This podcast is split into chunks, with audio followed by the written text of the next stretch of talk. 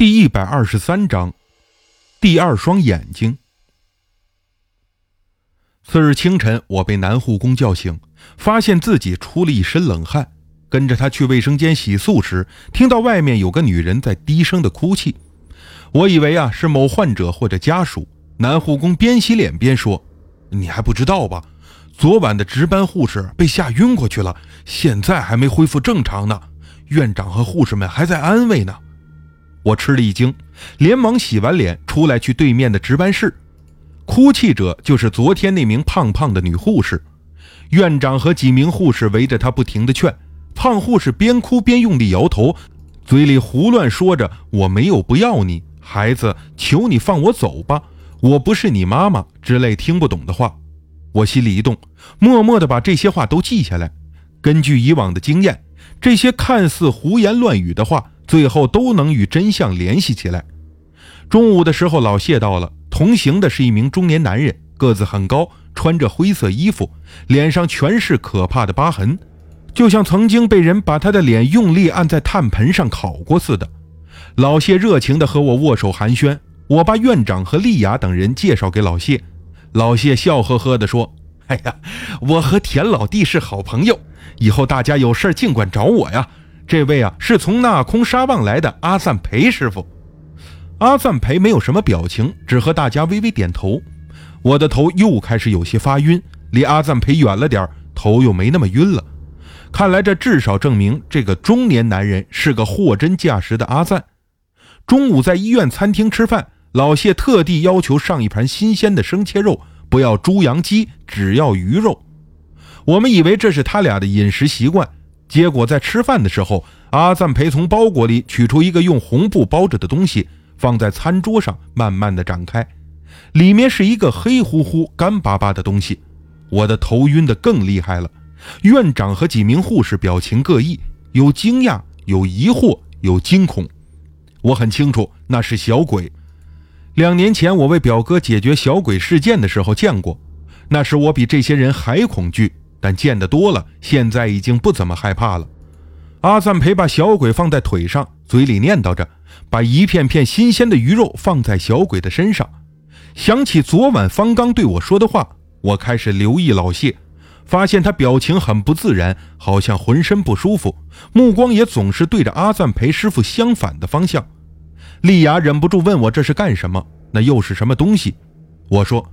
这是由婴儿干尸制成的小鬼，富有婴灵，具有很强大的力量。小鬼喜欢新鲜的生肉和生血，所以要经常用血肉喂养它们，不然会生气。话刚说完，几名女护士立刻脸色煞白，有的还开始干呕，两个人更是站起来掩面离席而走。院长毕竟是男人，有些承受能力，但表情也很难看。我问阿赞师傅什么时候开始施法，老谢说。那得等太阳落山以后，这白天阴灵轻易不敢出来，也难找在哪里呀。院长心里没有底，问我，也不知道这位师傅能不能解决我们医院的困难。老谢笑道：“哈哈，放心吧，阿赞培师傅呀，是当地著名的寻魂师，这闭上眼睛都能找到鬼魂在什么位置。我觉得他是真能吹呀，我又不是没和阿赞师傅打过交道。”你找灵魂就找灵魂，和闭不闭眼睛有狗屁关系啊！在饭桌上，老谢向院长要五千泰铢的辛苦费，院长当即付给了他。老谢脸上乐开了花。我很奇怪，只不过五千泰铢而已，至于这么高兴吗？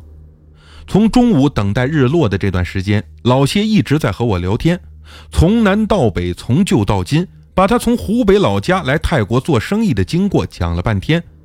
内容基本是他如何从劳务混到现在这个地步，多么不容易，多么讲诚信。我心想啊，要是你做生意也算诚信，这世界上恐怕就没有奸商了。好容易等到了太阳落山，吃过晚饭后，到了八点钟左右，阿赞培从休息室里出来，怀里抱着那个用红布包着的小鬼，闭着眼睛。老谢站在休息室门口朝我招手。我进屋后，他说。你你你跟在阿赞裴师傅身后，我把一些注意事项告诉你，你跟着他走就行。他让你干什么，你照做就是了。这时我彻底相信了方刚的话，老谢这家伙果然怕鬼，居然让我当助手。我假装糊涂，问他为什么不自己跟着。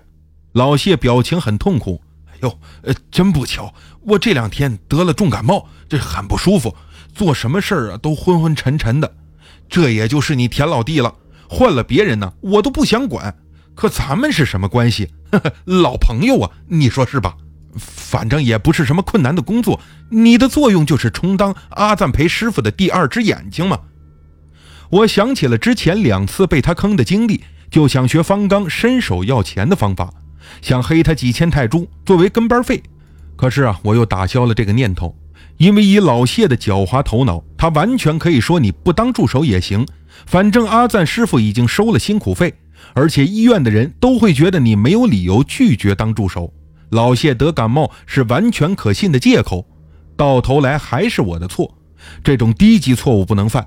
对付老谢这种狐狸，绝对不能轻易出手，要出手就得把他打疼。于是我同意了。老谢告诉我，阿赞培师傅最擅长的用灵力驱邪，他寻找阴灵的方式很特别，就是闭着眼睛，怀里的小鬼会用通灵的方式告诉阿赞培阴灵在什么方向，但要有人在旁边为他带路，以免撞到东西。另外，必须把医院里的电灯全部关闭。这样阴灵才不会觉得太害怕，也更容易出来游荡。院长吩咐两名男护工在医院的所有房间里都走一遍，将电灯关闭，并嘱咐余下的住院患者不要开灯，把病房门锁好即可。这些患者都是家庭贫困者，要不是实在没钱看病，也不会在这闹鬼的医院里住着。阿赞培闭着眼睛慢慢往前走，我在旁边扶着他的胳膊领路。院长丽亚。和两名胆大的男护工各持手电，把光速调暗到仅能看清路的程度，带着怀疑和害怕的神色，在阿赞培和我的身后大约十几米远处慢慢的前进。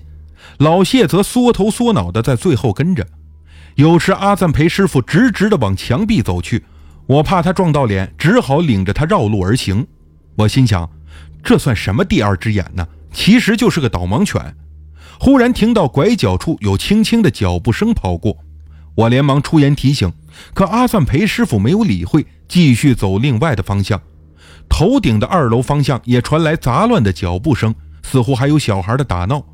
院长和男护工呼吸加重，明显很害怕。丽雅则紧紧地拽着我后背的衣服。